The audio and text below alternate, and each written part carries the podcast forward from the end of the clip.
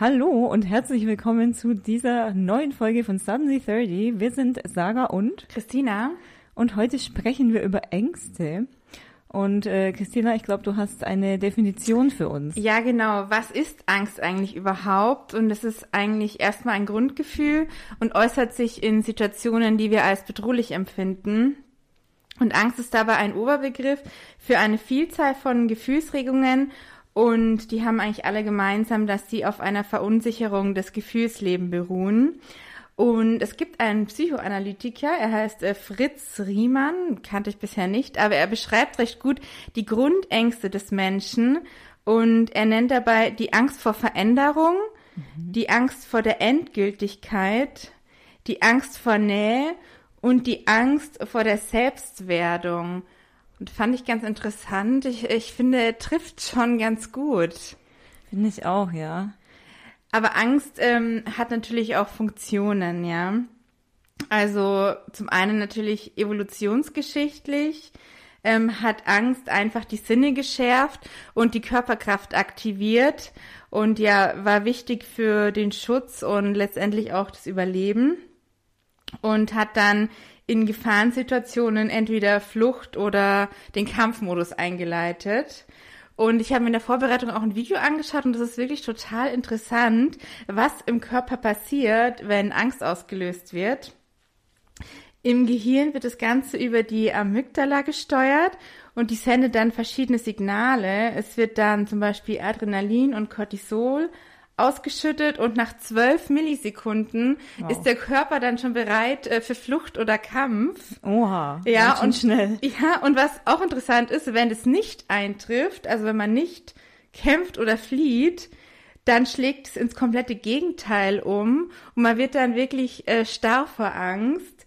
Und das hat damit was zu tun, dass der Herzschlag dann wieder abfällt und sich die Muskeln versteifen und man wow. dann wirklich erstarrt. Okay, krass. Ja, man kennt ja dieses Starr vor ja. Angst oder so, aber man, also ich wusste jetzt nicht, dass ich dachte, man sagt es halt so. Nee, das gibt's wirklich. Also es man macht ja auch Sinn, sonst würde man es so mhm. nicht sagen, aber. Ja. Ein Phänomen, ja. Und was sich jetzt von der Angst so ein bisschen abgrenzen lässt, sind Zweifel. Zweifel beschreiben einfach einen Zustand der Unentschiedenheit und der Unsicherheit. Und dann habe ich mir die Definition vom Duden angeguckt. Was sagt der Duden zu Zweifeln? und äh, er schreibt, ähm, das sind einfach Bedenken oder ja auch schwankende Ungewissheit, ob jemanden oder jemandes Äußerungen zu glauben ist und ob ein Vorgehen, eine Handlung richtig oder gut ist und ob zum Beispiel etwas gelingen kann oder ähnliches. Aha, mhm. ja, danke Duden. Ja, vielen Dank. Ne? Ja, ich habe noch rausgesucht äh, den Unterschied zwischen einer Angst und einer Angststörung, weil äh, wir sprechen ja heute wohlgemerkt nicht über, über krankhafte Angst, sagen wir es mal so. Ja. Ähm, und ja, vielleicht auch so als Appell an unsere HörerInnen, wenn ihr von sehr starken Ängsten geplagt werdet, dann habe ich hier paar äh, Punkte, an denen man erkennen kann, wann es wirklich krankhaft mhm. ist und wann man sich wirklich Hilfe suchen sollte. Ähm, hier steht zum Beispiel, wenn man mehr als die Hälfte des Tages über seine Ängste nachdenkt, ähm, wenn, wenn man durch die Ängste in seiner Lebensqualität und Bewegungsfreiheit erheblich mhm. eingeschränkt mhm. wird, wenn einen die Ängste wirklich immer depressiver machen, ähm, natürlich auch, wenn man seine Ängste oft mit Alkohol oder Drogen bekämpft ja. oder auch ständig nur Beruhigungstabletten mhm. braucht. Und ähm, ja, hier steht noch, wegen meiner Ängste ist meine Partnerschaft oder meine Arbeit ernsthaft in mhm. Gefahr. Also grundsätzlich ist natürlich zu sagen, auch wenn das alles jetzt nicht so 100% zutrifft, wenn ihr so stark Angst habt vor was, dann, dann holt euch Hilfe. Ja, also, macht das bitte. Äh, muss nicht alles hier jetzt nur wissenschaftlich zutreffen, sondern wer, wer Hilfe möchte, holt sich Hilfe fertig aus. Ja. Ich habe aber auch noch was bisschen äh, Lustigeres. Ui. Äh, und zwar ähm, habe ich bei meiner Recherche einen Artikel gefunden von Brigitte.de mhm. und äh, der nennt sich sieben Dinge, vor denen man ab 30 keine Angst haben muss. Ich bin wirklich gespannt, was jetzt wieder kommt. Ja, also hm, nichts gegen Brigitte.de, aber ich konnte ihn nicht so ganz ernst nehmen. Schieß ich, mal los. Wir, wir gehen es mal durch. Also der erste Punkt ist, äh, dass einen keiner ernst nimmt. Also früher hat man ja oft so als Kind oder Teenie hat man ja oft gehört so wie, ja, das versteh, verstehst du dann, wenn du erwachsen bist oder was mhm. weißt du denn schon vom Leben oder so. Ja, also in gewisser Weise finde ich, äh, ja, trifft es natürlich schon so, aber das ist ja auch irgendwie total logisch. Also, dass ich mit 30 Jahren mehr vom Leben vielleicht verstehe als mit acht. Ja. Äh, was, was hältst du sonst davon? Ja, ich weiß nicht. Also es ist ein bisschen, bisschen schwierig. Ich weiß nicht, vielleicht äh, werden wir auch teilweise jünger wahrgenommen, als wir sind. Also das Gefühl habe ich schon.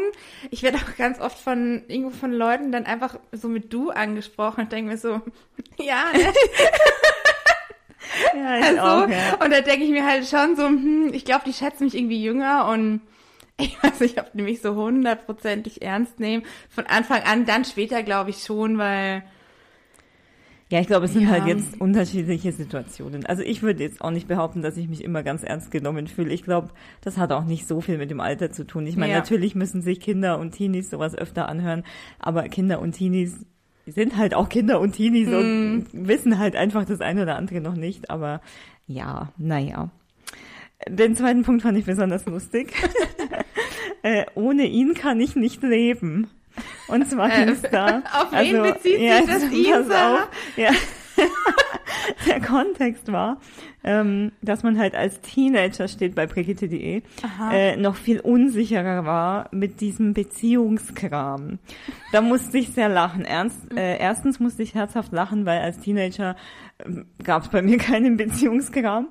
Da gab es vielleicht mal so den einen oder anderen kleinen Crush oder aber also mh, hm, naja gut äh, naja das ist eine andere Geschichte aber also ich muss sagen, je älter ich werde, desto unsicherer werde ich im Beziehungskram, weil, soll ich dir sagen, warum? Ja. Weil du sammelst ja immer mehr Erfahrungen und auch immer mehr negative Erfahrungen. Mhm. Und natürlich, also das befeuert meine Ängste eigentlich eher noch. Ja, sehe ich auch so. Und zum anderen finde ich, wenn, wenn man dann irgendwie auf eine Beziehung zustellt, ist es ja viel ernster als ja, mit 16. Ja, das wollte ich Natürlich auch noch sagen, ist ja. es vielleicht mit 16, 17 hat man dann das Gefühl, die Welt würde untergehen. Ja. Aber im Grunde ist es halt überhaupt nicht so. Ja. Also, naja. Weiß ich nicht. Nee, weiß ich auch nicht. Also ich, äh, ich würde sagen nein, aber gut. Ja. Äh, dann war Punkt drei, ich bin nicht gut genug, dass man halt eben mit 30 sich seiner Stärken viel bewusster geworden ist. Weiß ich, ja, natürlich einerseits, aber andererseits glaube ich, ist das auch so ein Punkt, wo man natürlich auch schon viel mehr äh, Rückschläge erlebt hat und viel öfter irgendwie, weil, also als Kind sicherlich, wenn du natürlich, wenn du jetzt als Teenager irgendwie fies gemobbt wurdest oder so, das ist nochmal eine ganz andere Schublade. Mhm. Aber sagen wir, das war nicht der Fall. Und dann wird dir ja als Kind oder Teenie nicht ständig eigentlich vermittelt, du kannst was nicht gut genug oder du, aber so in der Berufswelt oder an der Uni oder ja. so, da ist es schon was ganz anderes. Also. Ja, kommt wahrscheinlich auch ein mhm. bisschen damit an, ein bisschen drauf an, wie du aufgewachsen bist. Aber wenn du jetzt sagen wir mal in einem gesunden Umfeld ja. aufgewachsen bist, dann wurde dir eigentlich jetzt nicht unbedingt vermittelt, so ja, du kannst ja gar nichts. Also ja. im besten Fall natürlich. Und ich finde, dass man so im Erwachsenenalter dann viel häufiger eigentlich den Bewertungen noch ausgesetzt ist und sich ja. da irgendwie beweisen muss. Ähm, Ständig. Ich meine, klar, man ist sich natürlich seiner Stärken schon bewusster geworden im Laufe der Zeit. Ja, das glaube ich schon. Aber ähm, aber auch seiner Schwächen. Genau, seiner Schwächen und seiner vermeintlichen Schwächen, die die andere vielleicht einreden wollen. Und dann hast du natürlich noch mit diesen ganzen 30er-Klischees dann auch noch zu kämpfen, mhm. worum sich ja dieser Podcast auch ein bisschen dreht, das ein bisschen aufzulösen und der andere ähm, Lebensmodelle zu zeigen. Also ich finde auch nicht, dass dieser Punkt wirklich zutrifft. Nee, Finde ich auch nicht. Also, wir müssten das mal umschreiben, ja, oder? Ich glaube auch. Ich glaube, wir schreiben da mal so einen Leserbrief. Ja, genau, eine Rezension. Also ich meine, klar, also dieses Ich bin nicht gut genug. Also ich habe jetzt noch nie von mir gedacht, ich bin nicht gut genug, so voll dramatisch. Mhm. Aber also gibt's ja auch genügend Leute, gibt's die das leider denken. Ja. Aber ja, naja, der nächste Punkt. Ich bin eine Belastung für meine Eltern. Finde ich auch schon finde ich auch schon sehr Wie bedenklich. mit 30 ist man eine Belastung? Nee, eben ja nicht. Es sind Ach, ja die Dinge, mehr. vor denen man keine so. Angst mehr hat. Da muss ich aber auch sagen, das ist, also das ist sehr unglücklich formuliert, mhm. finde ich, liebes Brigitte-Team, no offense. Aber also natürlich, klar, also wenn man noch studiert und noch öfter vielleicht irgendwie auf finanzielle Hilfe angewiesen ist, wobei man ja auch mal sagen muss, sie kriegen ja auch nicht alle von ihren Eltern. Das ist ja auch nicht, also äh, also nicht jeder kriegt finanzielle Hilfe von seinen mhm. Eltern. Also sehr, sehr, sehr, sehr, sehr viele äh, finanzieren sich schon ab ihrem Studium alles komplett ja, allein klar. oder auch schon vorher. Ja. Also das muss man erstens sagen und zweitens eine Belastung. Also ich meine, eine Belastung für seine Eltern ist man im besten Fall nie. Ja. Weil auch wenn man da mal noch Geld gebraucht hat oder so, also irgendwo sind die Eltern auch dafür da. Und wenn du Kinder in die Welt setzt, im besten Fall weißt du das auch.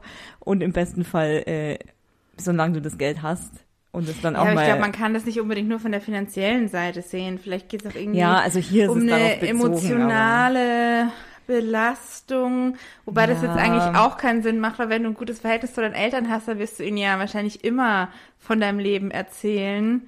Und ja, und dann wollen die das ja auch, auch von Problemen, ja natürlich, ja. und irgendwelchen Hindernissen und naja, das klingt ja fast so, als müsstest du dann mit spätestens mit 30 wirklich den Kontakt abbrechen, ja. um deine Eltern nicht weiter zu belasten. Und äh, also ich ja. finde die Wortwahl Belastung sehr unglücklich gewählt, weil Geh ich voll mit. also ich glaube, die meisten Eltern empfinden ihre Kinder niemals als Belastung. Ja. Ähm, der fünfte Punkt ist, das kann ich alles gar nicht schaffen und das war darauf bezogen, dass man ab einem gewissen Alter seine Prioritäten anders setzt und ähm, dann das alles, was man sonst gar nicht unter einen Hut kriegen würde, weil man dann immer so alles ist ja, es gibt ja auch diesen schönen Begriff FOMO, dieses mhm. Fear of. Missing Out, das hat man irgendwann nicht mehr so und dann kann man Prioritäten besser setzen und schafft ja. das alles. Muss ich aber auch sagen, ich glaube, bei vielen ist es trotzdem so, je älter man wird, desto mehr hat man diese Fear of Missing Out. Klar, man setzt vielleicht Prioritäten anders und man gibt sich vielleicht nicht mehr mit allen Leuten ab, mhm. mit denen man sich vielleicht früher abgegeben ja, hat, aus Höflichkeit ja, oder so. so. Aber weiß ich nicht. Ja, also man muss aber ja auch viel mehr irgendwie unter einen Hut kriegen irgendwann. Also wir haben jetzt noch keine Familie oder also noch keine eigenen Kinder oder sowas, aber irgendwann wenn du einen Kinderwunsch hast oder so, dann, dann hast du vielleicht das auch noch. Dann hast du Beruf, mm. Haushalt, Kinder, Freunde, Sozialleben. Ja. Also Partner gibt's ja dann meistens auch noch. Also mm. äh, weiß ich nicht.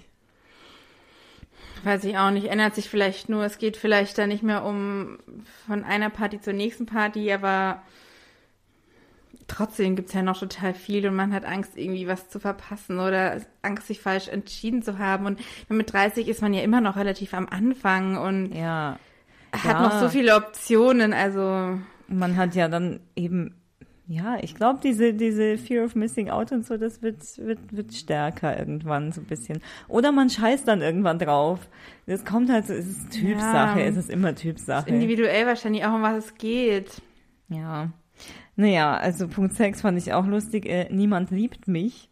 Und zwar ging es darum, der Kontext war, dass man dann irgendwann auch wirklich weiß, dass man ja wirklich geliebt wird von Leuten. Und ähm, auch wenn man jetzt keinen Partner oder keine Partnerin hat, dann äh, weiß man ja, man hat so viele Freunde und die einen lieben und Familie. Und das fand ich auch irgendwie richtig. Ja, ja, ja, im besten Fall hat man das, aber es gibt viele Leute, die haben das nicht. Erstens das und zweitens im besten Fall weiß man das auch schon bevor man 30 wird. Also ja, ich finde den Punkt auch wieder richtig unglücklich gewählt. Also sehr unglücklich. Nee. Nee. Sprechen wir einfach über den nächsten. Ja. Gut, der nächste ist, äh, die anderen werden schlecht über mich denken. Also diese Angst, was andere von einem denken, die legt man wohl irgendwann ab. Mhm. Gehe ich noch am ehesten mit. Am ehesten, ja. ja. Zum, zum gewissen Grad, glaube ich, legt man das schon schon ab, aber.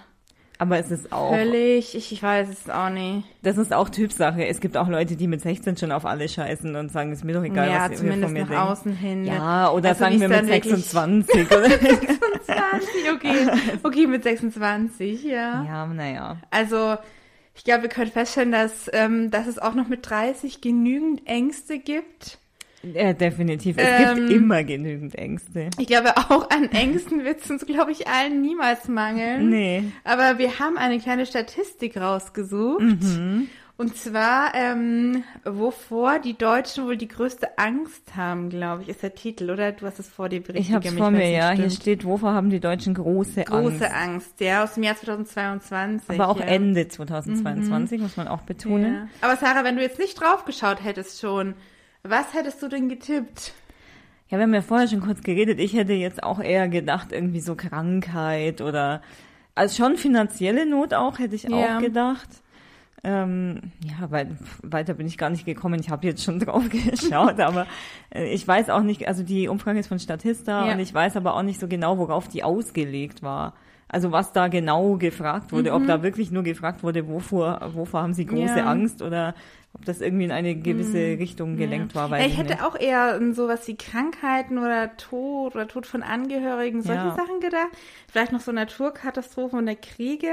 Ja. Aber die größten Ängste waren ja doch eher so wirtschaftlicher Natur. Gell? Vielleicht magst du uns mal die drei größten Ängste in dieser Umfrage nennen der Deutschen? Ja, die drei größten waren äh, steigende Lebenshaltungskosten, mhm. war auf Platz eins. Äh, Wohnen in Deutschland unbezahlbar war auf ja. Platz zwei. Ja, das ist okay. Mhm. Ja, und schlechtere Wirtschaftslage war auf Platz mhm. drei. Ich meine, man kann es auch sehr nachvollziehen. Es ist natürlich einerseits nach der Pandemie gefragt worden, wo ja, wo es auch vielen Leuten schon wirtschaftlich ja. wirklich viel schlechter ging.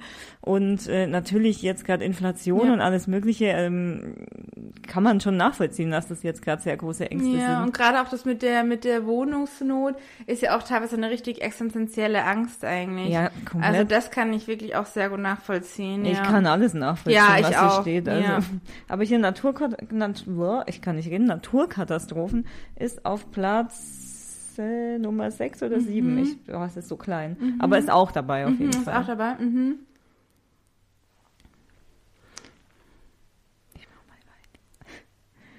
Ich habe auch noch ein paar andere Fragen für dich und ich glaube, du hast auch welche für mich, oder? Ja, genau. Ich, wir können ja immer mal so ein bisschen über so verschiedene Situationen sprechen.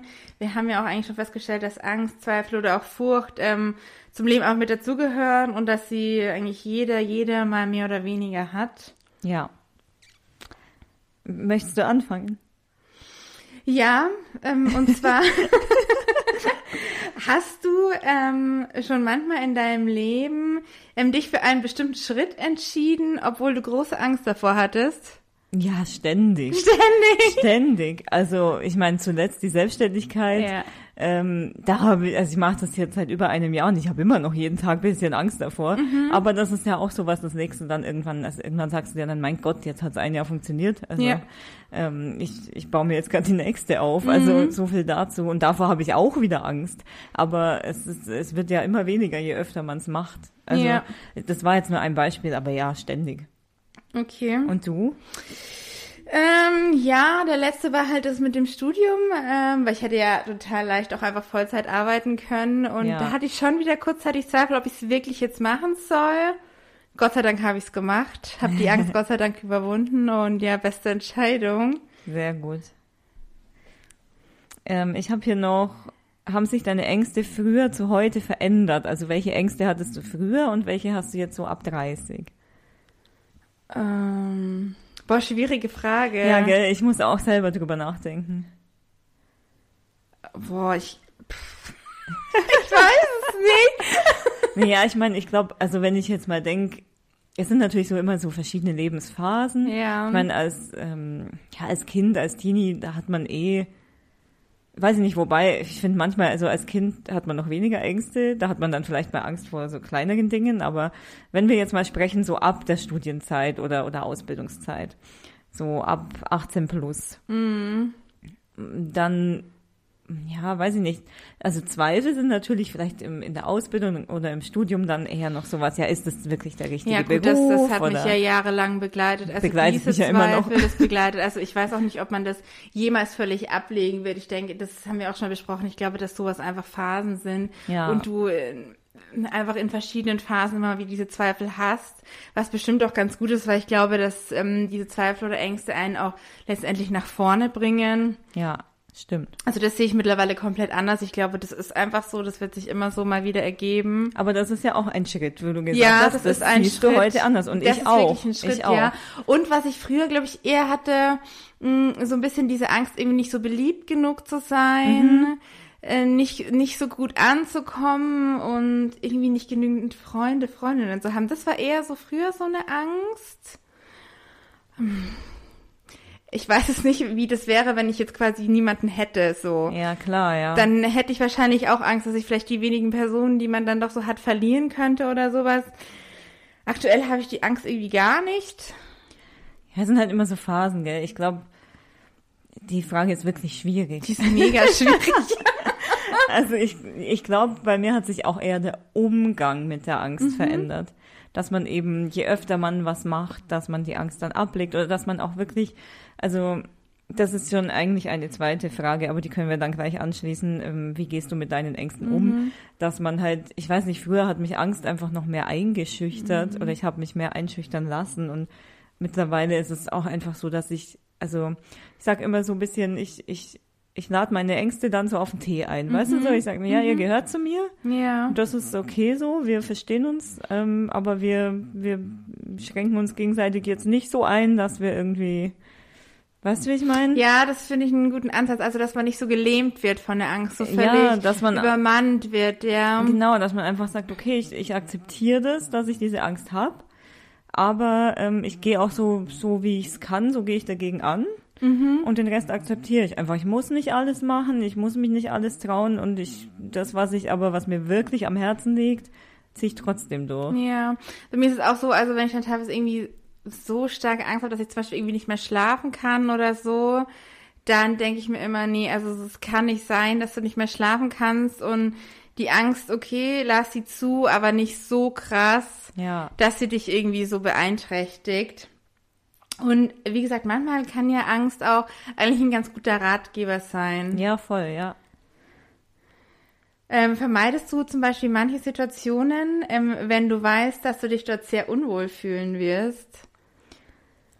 Das kommt drauf an, aber prinzipiell bin ich mittlerweile, oder war ich eigentlich auch schon immer, aber mittlerweile noch mehr, so dass ich eben schon sage, wenn ich jetzt ganz viel Angst vor irgendwas habe, dann muss ich es jetzt einfach mal machen. Mhm. Und dann muss ich da jetzt mal durch und dann muss ich jetzt mal einen Tag, einen Abend, eine Stunde, keine Ahnung, richtig viel Angst haben, damit ich dann im Nachhinein sehe, okay, eigentlich war es gar nicht so schlimm. Ja. Aber es gibt natürlich schon, also ich sag mal so, wenn es jetzt voll die unnötige Situation ist oder so und ich da mich wirklich einfach nur sehr unwohl fühlen würde und das mir gar nichts bringen würde oder ja. so, ja gut, dann klar, dann bin ich halt, habe ich halt mal Kopfweh. Also gibt's schon auch. Ja, ja, kann ich mal verstehen. Also was ich früher echt immer vermeiden wollte, ich habe Referate gehasst, wirklich. Ich weiß nicht. Ich hatte echt richtig Angst davor.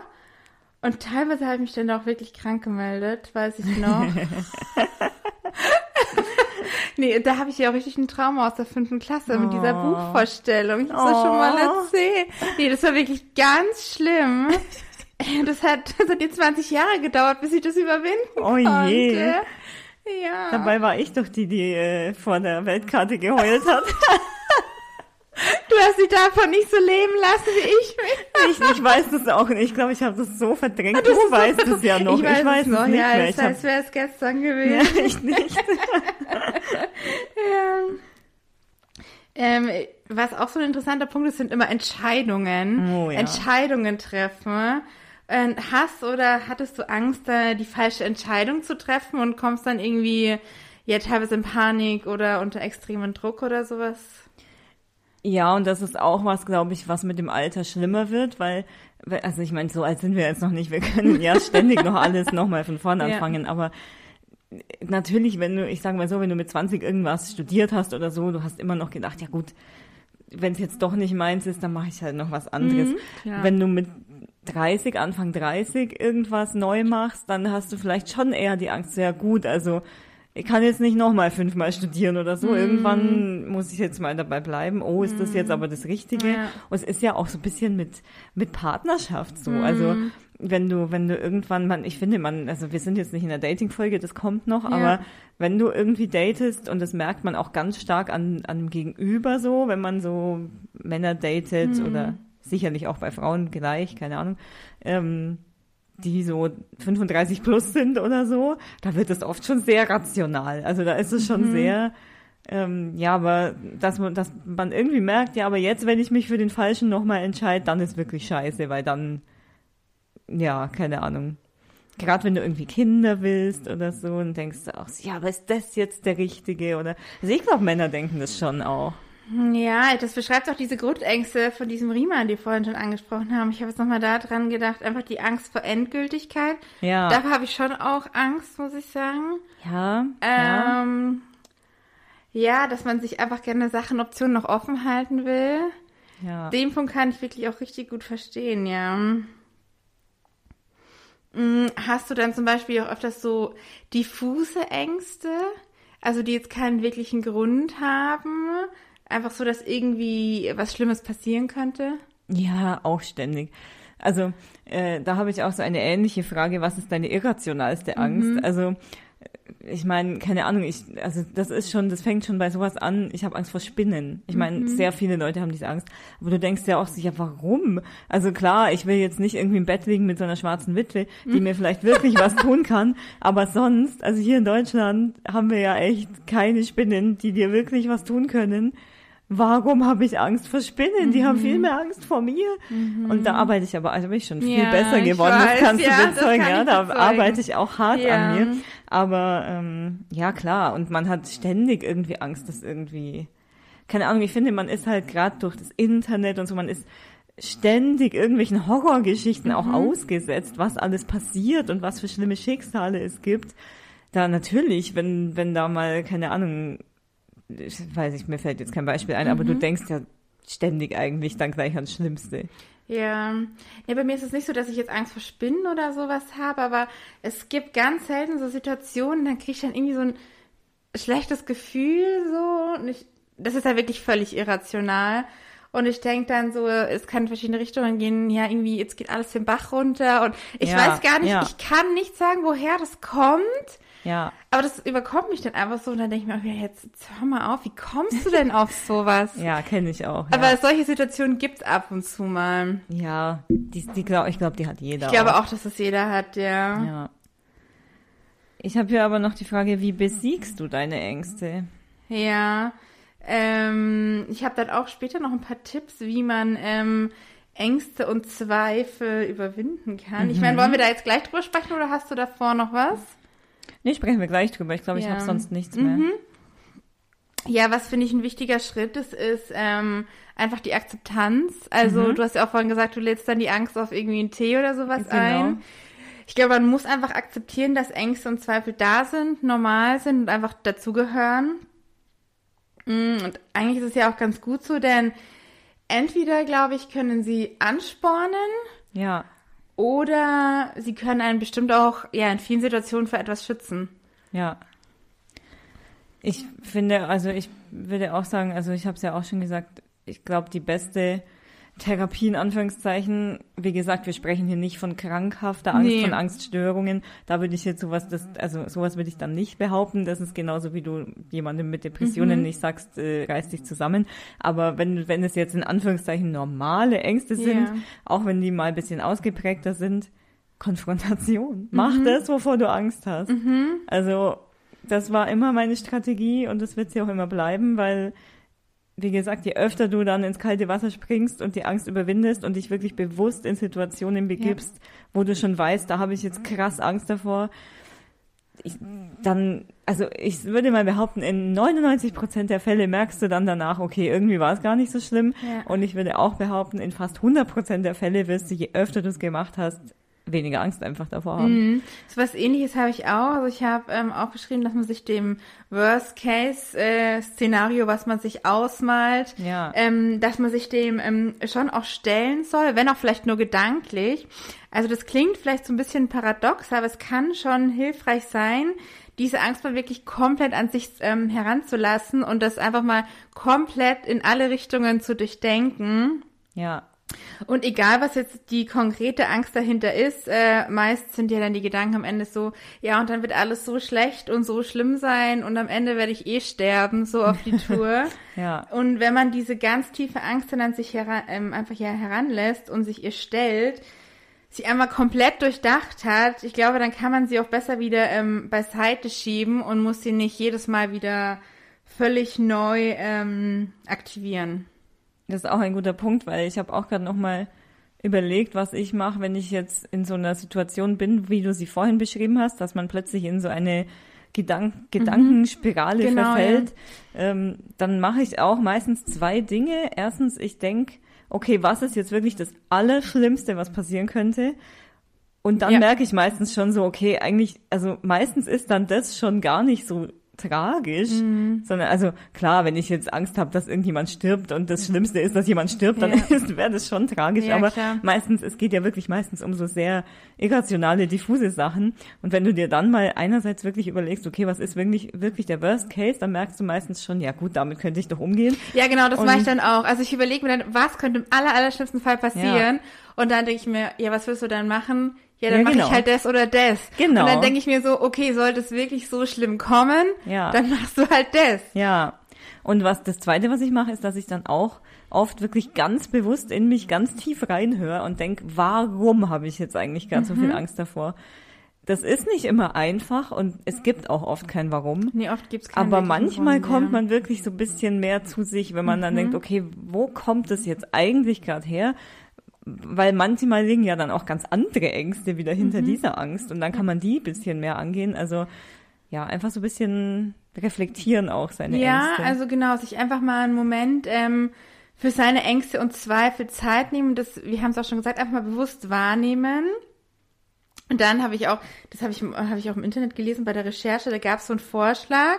Man soll sich dann vorstellen, als wäre die Angst eine Seifenblase. Oh. Und soll die dann einfach aufsteigen lassen und den noch so nachsehen. Oh. Und irgendwann zerplatzt sie. Ach, wie schön. Und dann kann man es auch wieder gut sein lassen. Ne? Und ähm, was man auch noch wohl tun kann, was hilfreich sein kann, ist sich von der Angst lösen. Also man muss sich nicht nur mit dieser Angst identifizieren, mhm, weil ja. man ist nicht seine Angst. Genau, ja, ja, ja, stimmt.